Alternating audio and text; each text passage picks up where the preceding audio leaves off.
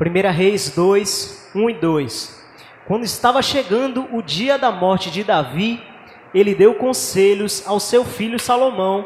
Davi disse: Está chegando o dia da minha morte, portanto, seja corajoso e seja homem.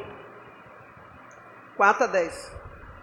Versículo 4 até o 10. Se você obedecer ao Senhor Deus, ele cumprirá a promessa que me fez.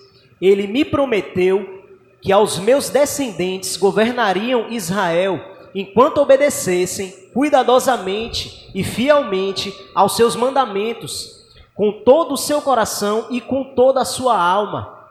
Além disso, você sabe que Joabe, cuja mãe é Zeruia, me fez. Ele matou os dois comandantes do exército de Israel, isso é, Abner, filho de Ner, e Amassa, filho de Jeter. Você sabe como, em tempos de paz, ele os matou para vingar as mortes que eles haviam causado em tempo de guerra. Joabe matou homens inocentes e agora eu sou o responsável pelo que ele fez e estou sofrendo as consequências. Você sabe o que deve fazer. Não deixe que ele tenha uma morte natural, mas seja bondoso para os filhos de, de Barzilai, que é de Gileade, e deixe que eles comam a sua mesa pois foram bons para mim quando eu estava fugindo do seu irmão Absalão. Davi continuou: E não esqueça Simei, filho de Gerá, da cidade de Baurim, no território da tribo de Benjamim. Ele me amaldiçoou dur duramente no dia que eu fui a Manaim. Porém, quando eu me encontrei com ele perto do rio Jordão, jurei em nome do Senhor que eu não o mandaria matar. Mas você é um homem sábio e não deve deixar que ele fique sem castigo. Você sabe o que deve fazer para que ele morra. Davi morreu e foi sepultado ao lado dos seus antepassados na cidade de Davi. E aí? Briga com Davi? Ó baixinho ruim. A gente lendo assim parece que Davi era um miserável, né? Gente ruim. Só que vamos agora entender esse mistério. Você, você vai pegar cada salmo de Davi, você vai chorar, se emocionar, né? Porque ele faz cada salmo assim, de amor, de paixão a Deus. Mas tem salmo que você vai pegar Davi virado no modo de quento, amaldiçoando a geração, a última geração dos seus inimigos. Vai pegar Davi dizendo: Ai, que fique viúva suas mulheres, que fique órfão seus filhos, que não produzam suas vinhas. Isso não é brincadeira, não. Mas, irmã se o crente pode fazer isso, o crente pode amaldiçoar, não deveria. Mas tem situações que o crente tem que agir. Leia aí Isaías 54. 54, 17. É. Toda ferramenta preparada contra ti não prosperará, e toda língua que se levantar contra ti em juízo, tu a condenarás. Pronto. Se alguém se levantar contra você, estando você certo, inocente, e essa pessoa se levantar para lhe destruir, Estando você na posição de justo diante de Deus, você decide se você é você que vai ou a pessoa. Eu digo, se vier para o meu lado, entre eu e você, vai torcer. a árvore que dá fruto, essa não precisa, não pode ser cortada. Então Davi conhecia, gente, a lei de Deus. Vamos entender isso aí. A Bíblia diz que Davi estava para morrer.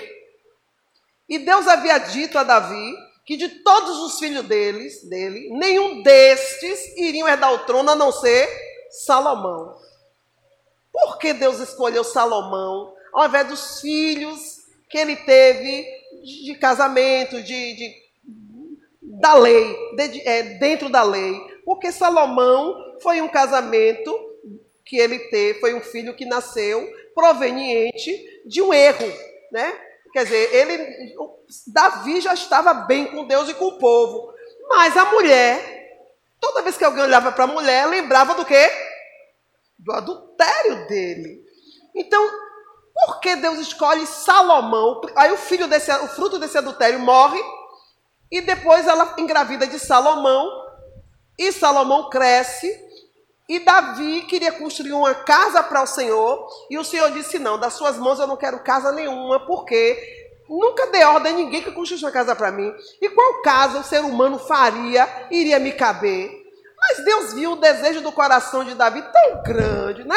Oh, meu Deus, quer fazer uma casinha para mim? Oh, tá. Aí Deus, meu pai amoroso, tudo bem, eu vou deixar você fazer, mas não vai ser com as suas mãos. Você vai contribuir, você vai colocar diante do povo, o povo vai contribuir, o povo vai trazer o melhor para mim, mas você não vai construir e nem vai ver essa casa construída. Mas o seu filho Salomão, ele me construirá essa casa. Das mãos dele eu vou, eu vou requerer. Mas Senhor Salomão é o mais novinho, é, mano. E se, se ele se ele me desobedecer, eu vou castigar ele como castigo, com castigo de homens e açoite de filhos de homem.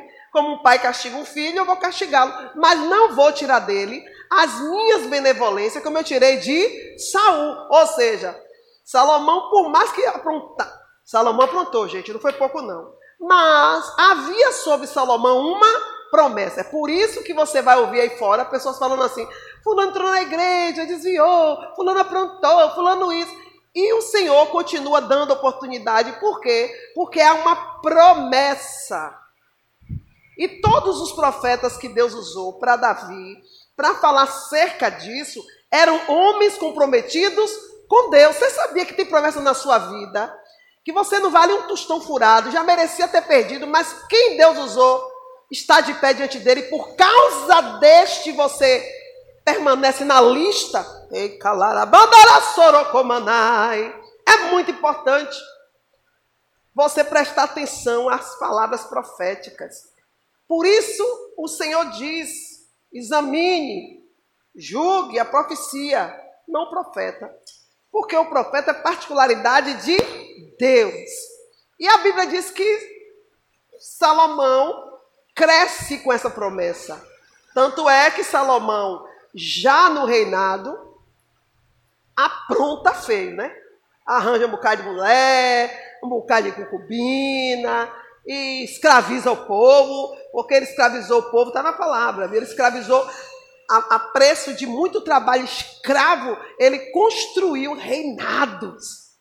Não pense que esse povo era assalariado, não, era só comida. Era só para se sentir digno de estar tá trabalhando para o rei. E aí? É mole? Ele construiu impérios. Mas havia uma promessa sobre ele. E a Bíblia diz, e assim eu creio, que chegou o dia que Davi disse: Olha, eu vou para o caminho de todo homem. Vou descansar com os meus pais. E, é bom, e Deus me prometeu que todos os meus filhos, enquanto eles fossem obedientes a Deus, não ia faltar sucessor sobre o meu trono. Davi agora já está falando, lembrando a Deus, um negócio chamado o quê? Davi disse: Senhor, tem um legado. O Senhor está dizendo que é Salomão quem tem que reinar. O Senhor diz que Salomão vai conduzir, o Senhor vai guiar ele, o Senhor vai castigar ele se ele pisar fora do, do compasso, mas não vai tirar a tua benignidade dele. Lembra-te que eu tenho um legado, e esse legado veio das mãos de Saul então Davi honrava muito esse legado. E eu não posso deixar na mão de ainda que seja meu filho, eu preciso que o Senhor me confirme antes de eu morrer. E chama Samuel, chama Salomão. E Salomão então ouve atentamente e diz: Olha, eu estou passando para você o meu legado por ordem de Deus. Porque quem queria reinar nesse período era Adonias, o outro filho de Davi. E teve até briga, teve rebelião. Abisalão também queria reinar. Teve guerra, teve reviravolta. É a velha briga de família que existe até os dias de hoje. Sobre o quê? Hã? Herança. Ei, calarabandara somanai. E a briga, a briga. Só que no caso de Davi, os filhos já brigavam com ele vivo. Não esperou nem o pai morrer. É brincadeira o negócio dele. Gente, esses filhos, só Jesus na casa, não trabalhou, não juntou, mas quer brigar pelo que é dos outros, né? Ah, povo sem vergonha. Então tinha essas brigas. Só que no caso de Davi não era só os bens. Os bens eles já nem brigavam tanto, porque os bens eram adquiridos através de quê? Despojos de guerra. Então o povo daquela época não estava muito preocupado com bens, não. Bastava sair na peleja, pegar 12 inimigos pelos cabelos e ficava com os despojos. Ali era guerra, briga pelo poder. Só que uma coisa é o poder humano terreno, outra coisa é o poder de Deus. Esse só quem pode determinar e delegar é Deus. Você pode carregar água em cesto, você pode falar em línguas, você pode ficar dormindo no joelho, você pode dar cambalhota, você pode dar queda de asa, você pode dançar em mistério, pular em mistério, curar leproso, fazer paralítico andar, morto ressuscitar. Mas se Deus não te der, você não recebe. E não é por aí que recebe legalidade de poder, de legado. Eu já ministrei, mas quero saber se alguém sabe dizer o que, é que Deus leva em consideração para você receber um legado espiritual nessa terra. O que é? É o caráter. É o caráter. Mas a pessoa que anda fazendo besteira, irmão, o caráter é algo tremendo, maravilhoso. É algo extraordinário. E caráter, só o Senhor conhece e sonda na sua onisciência. E Salomão era esse homem de caráter. Mesmo com todos os erros dele, é porque não dá, o culto não dá, tem que fazer um estudo muito completo, com tempo, para vocês de se separar ações e ações.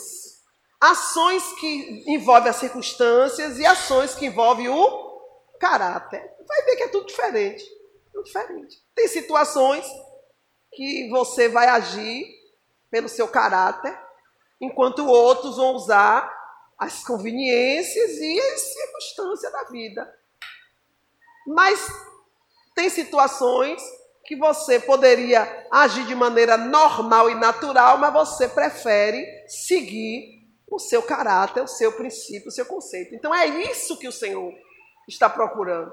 Pessoas que, acima de qualquer coisa, independente do que vai ganhar, do que vai perder, ela seja uma pessoa justa, honesta.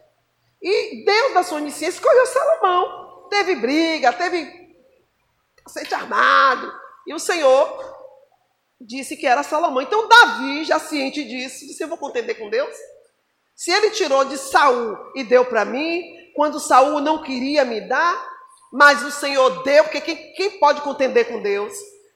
Não adianta eu contender com Deus, porque vai se cumprir o que ele quer.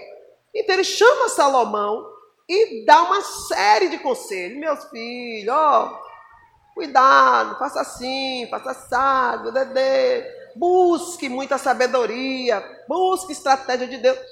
Junto com o legado, junto com a missão, vem as informações sobre o seu reinado.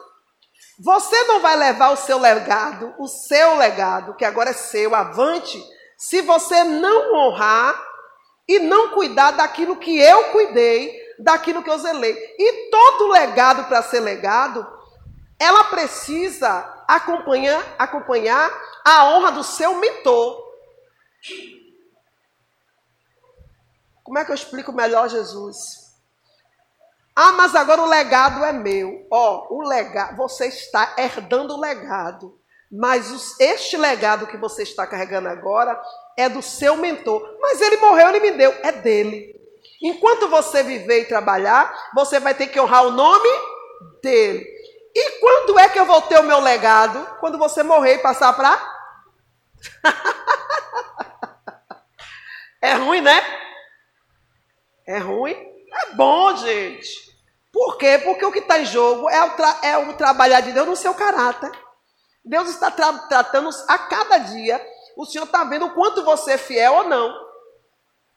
Se você for infiel nas coisas da terra, Ele não vai confiar as que são dele. Se você não é fiel a seu irmão, você jamais vai ser fiel a Deus. Se você não é fiel a seu irmão que viu, que lhe beneficiou, que lhe beneficia, que lhe trata bem, como você vai ser a Deus? Então tudo aqui não passa de um teste. Por isso Jesus diz o quê? Bem-aventurado servo cujo Senhor, quando chegar, o encontrar servindo. Mas ai do servo mau, que aproveitaria da ausência do seu, seu, seu senhor e passaria a espancar os seus conservos. Mas acontece muito, né? A pessoa não tem nem, não deu nem, não deu nem o braço, já está com o pé na mão, né? Se aproveita da ausência da pessoa, se aproveita da, da posição e já sobe para a cabeça o poder e aí começa a né, fazer coisas que a pessoa jamais faria. Então você não pode herdar um legado e modificar você não pode abrir que ai daquele que ultrapassa os limites estabelecidos. Você encontrou as coisas até aqui, você vai melhorar dentro dos limites. Você não pode ultrapassar. Você não pode fazer novas marcações. Você não pode ir além daquilo que não é seu. Você precisa conquistar. E o que você vai conquistar tem que ser dentro do que lhe foi confiado. E aí? Então, servir a Deus, não pense que é coisa fácil. Não é fácil, mas é algo assim. Eu, pelo menos, eu sou apaixonada. Quando eu começo a entender o que Deus quer, porque para isso Ele te deu inteligência, Ele te deu. Ó, usa a cuca, gente, usa a cuca. Mas a gente só usa a nossa cuca para as coisas que é conveniente para nós. Não. Tudo em mim e você é para a glória de Deus. Não adianta você investir só em você, porque você não vai viver para sempre sem Deus.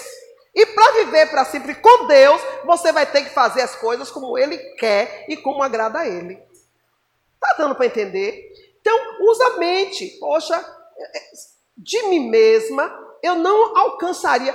Irmãos, Salomão, Sal, é, Davi, reinou 40 anos. O que Davi passou para ter esse reinado, para conquistar o reinado, Salomão aguentaria? Seu pai, Vamos, vamos, vamos trazer para a linguagem de hoje. Ah, meu pai é um cai duro. Tá, ainda que seu pai seja um cai duro, né? Mas me deixou uma casinha pequenininha, bonitinha. Mas que, irmãos, para eu ter aquela casinha, eu teria, eu jamais teria minha casa hoje se não fosse aquela casinha. Por quê? Por quê? Porque eu ia estar pagando aluguel. Como é que eu ia pagar minha casa? Como é que eu ia concluir minha casa hoje? Como é que eu teria posse do meu apartamento hoje se não fosse aquela casinha? Vocês estão entendendo? Então esse legado, essa parte não é minha. Quando é que vai ser a minha? A que eu vou deixar para os meus filhos. E vai, ser, vai ter sido um bom legado ou um, ruim, um péssimo legado? Vai depender do que eles vão vivenciar, do que eles vão passar. Ah, mas e se você tiver um bom, fez um bom legado e eles e eles não fizeram um bom legado? Ninguém pode esconder uma lâmpada debaixo da cama. A gente percebe quando o filho ele recebeu algo e ele esbanja, ou quando ele é um péssimo um péssimo filho. Isso não, não apaga o legado dos pais. Põe na sua cabeça, não vai apagar. Pelo contrário, quanto mais erros ele cometer, mais aceso vai ficar a memória do seu mentor. Por quê? Porque todos vão ver. A primeira coisa que vem na cabeça é a seguinte: como foi com uma pessoa, um pedaço de cavalo desse, um peste desse, ruim, né? Maquiavélico, avarento, casquinha, sei lá. Sei lá, né? Chegou onde chegou. Tá na cara que alguém pré-parou. Tá dando para entender, gente? Então não tem que se preocupar com o que não. Ah, se eu vou deixar a pessoa no meu legado, se fizer errado. Gente, não, a sua preocupação não é com quem vai deixar, é deixar com quem Deus vai ordenar. Porque aí o resto é com o Senhor.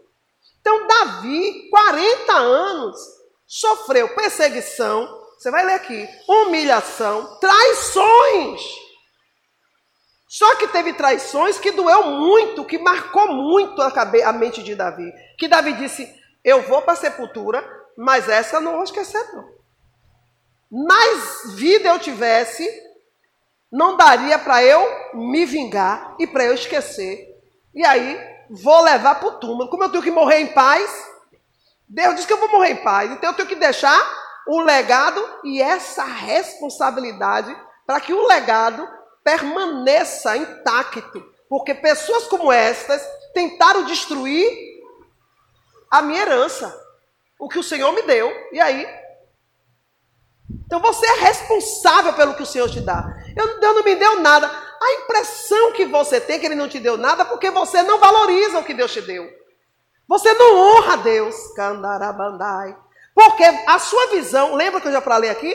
A sua visão só está naquilo que você quer alcançar. Porque o que você já alcançou, você reputa por nada. Você tem uma casinha, você tem uma cadeirinha, você tem uma caminha, você tem um sofazinho, né? Você tem um copinho que a asinha quebrou. Mas é seu, você tem. Para ele chegar na sua mão, teve preço, teve consequências. O céu teve que se mover. Alguém teve que ser tocado, você teve que ter força, saúde. Alguém pediu por você, alguém intercedeu por você. Aí você não valoriza, você não honra. Por que não honra? Porque você agora não quer mais essa casinha, essa cadeirinha, essa chiquinha quebrada. Você quer o quê? Outra coisa. E enquanto você quer outra coisa, você esquece de glorificar Deus, de valorizar o que você já tem. Nós somos assim. E precisamos mudar isso. Se você não mudar isso, você não, nunca jamais vai receber um legado de alguém. Nem dos seus pais, nem dos seus pais, porque os pais, eles vão receber a instrução do Espírito Santo de Deus, ainda que não sirva a Deus, eles vão receber. E o Espírito de Deus vai conduzi-lo para um filho melhor e mais zeloso. E tem pais que não deixa nem para os filhos, porque é mal.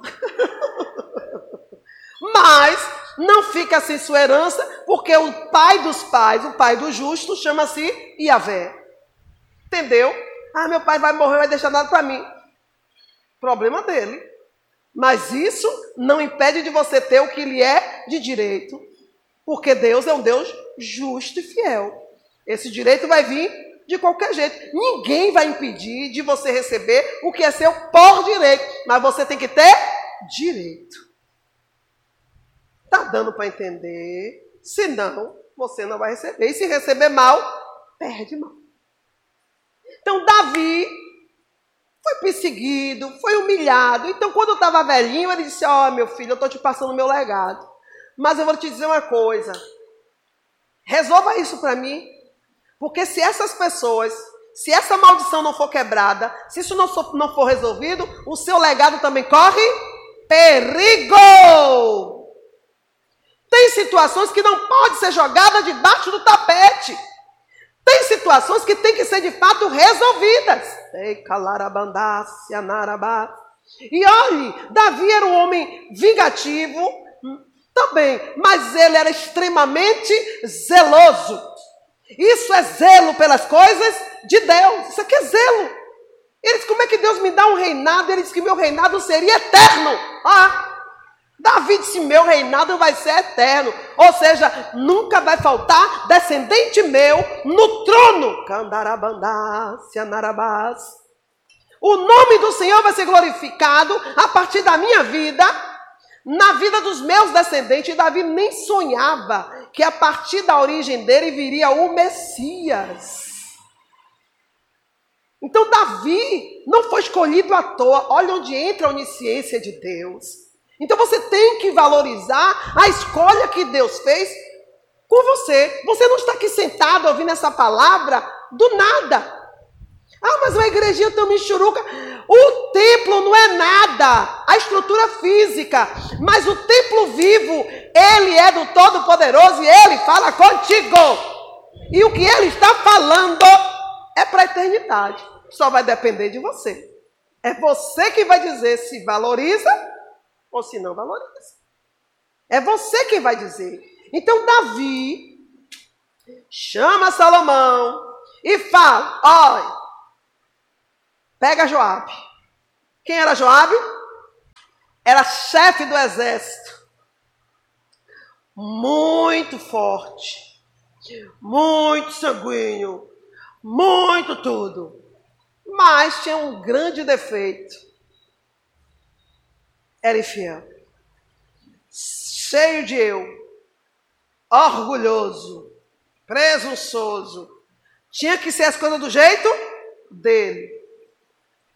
Tanto é que ele mudou de lado de Davi, mudou para Adonias e foi o fim dele. Mas vamos lá. O que foi que, o que, foi que Joabe fez que marcou o coração de Davi? Fez várias coisas. Eu pensei que a primeira teria sido o motivo. Não foi. Lê aí. Segundo Samuel 18, a partir do 8. Eu pensei que foi a primeira, a gente leu. Lê aí, lê aí, vamos ler. Porque ali se estendeu a batalha sobre a face de toda aquela terra, e foram mais os foram mais os do povo que consumiu o bosque do que os que a espada consumiu naquele dia. E Absalão se encontrou com os servos de Davi e Absalão ia montando num mulo, e entrando o mulo debaixo da espessura dos ramos de um grande carvalho, pegou-se-lhe a cabeça no carvalho, e ficou pendurado entre o céu e a terra. E o mulo, que estava debaixo dele, passou adiante.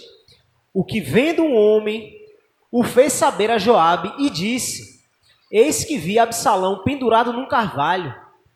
16. Então tocou Joabe a buzina e voltou o povo de perseguir a Israel, porque Joabe deteve o povo. Isso, lê. E, tom, e tomaram Absalão e o lançaram no bosque, numa grande cova, e levantaram sobre ele um muito grande montão de pedras. E todo Israel fugiu. Pronto, aí 33 agora.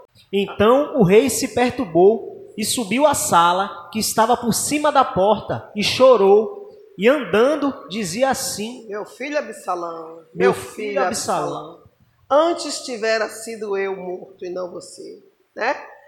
A Bíblia diz que havia uma guerra. Absalão estava é, se levantou contra o pai e queria roubar o reinado do pai. E o rei tinha dito: olhe, vença essa guerra, a Joabe, mas não toque no meu filho. Mantenha o meu filho vivo. É um jovem sem juízo. Joabe entrou por aqui, saiu por aqui. Esses, esses, esses servos que aparentemente está te obedecendo, mas no coração. Entendeu? Davi só veio descobrir isso a duras penas depois, porque Davi jurava que ele era um soldado fiel. A gente se engana com as aparências, gente. Aí, nessa peleja, Salomão fica enganchado no cavalo, porque ele era um homem alto, e a Bíblia diz que daqui para cima não tinha homem mais bonito que ele na terra. Imagina o homem, e que tinha uma cabeleira. Que cabelo infeliz era esse desse homem? Eu acho que era dos, dos apoderados de hoje. Aquela mata assim, né? Porque os apoderados têm não tem as mulheres poderosas, não poderosas, com os cabelos ficam assim. Eu acho que era o dele, que se enganchou no carvalho e ele ficou. O cavalo passou e ele ficou pendurado. Falaram para ele, ó Joabe, Absalão ficou preso no carvalho. Absalão enviou, ó, matou. Não só matou, como jogou em uma cova qualquer. Ele era um filho de rei. Teria que ter tido um sepultamento de honra. Era, isso é lei Israel, isso é lei do Oriente. Então ele não cometeu um, um ele cometeu vários erros aí. Desobedeceu o rei, uma traição, né? Fez coisas horríveis. E voltou e mandou os mensageiros da ordem. E Davi chorou e planteou porque ele não sabia de imediato que foi Joabe que havia matado. Do jeito que ele mandou anunciar, ó a malícia dele ainda, do jeito que, que ele anunciou, ele foi ferido em, em, guerra. Ferimento de quê? De guerra. Só que não foi. Ele foi, foi traição isso aí. Né? Foi covardia. O rei chorou, chorou. Depois você lê em casa. No outro dia, de noite, ele chega encontra o rei com as vestes rasgadas no chão, chorando o filho. E ele chega para a cara dele, peraí, é assim que você se comporta diante do povo que te deu hoje a vitória? Ou seja, ainda censurou o rei de estar chorando pelo seu filho, porque o seu filho tinha se levantado contra Israel. Só que o filho não se levantou contra Israel. O filho estava se levantando contra o pai, porque queria a herança dele e vida, queria que ele desse a ele cidades para reinar. E o pai diz: Eu não posso te dar o que não é meu. Mas não, não, não, o filho não quis entender isso. Então ele matou. Eu pensei que Davi estava mandando Salomão punir, se vingar de Joabe por isso, mas não foi.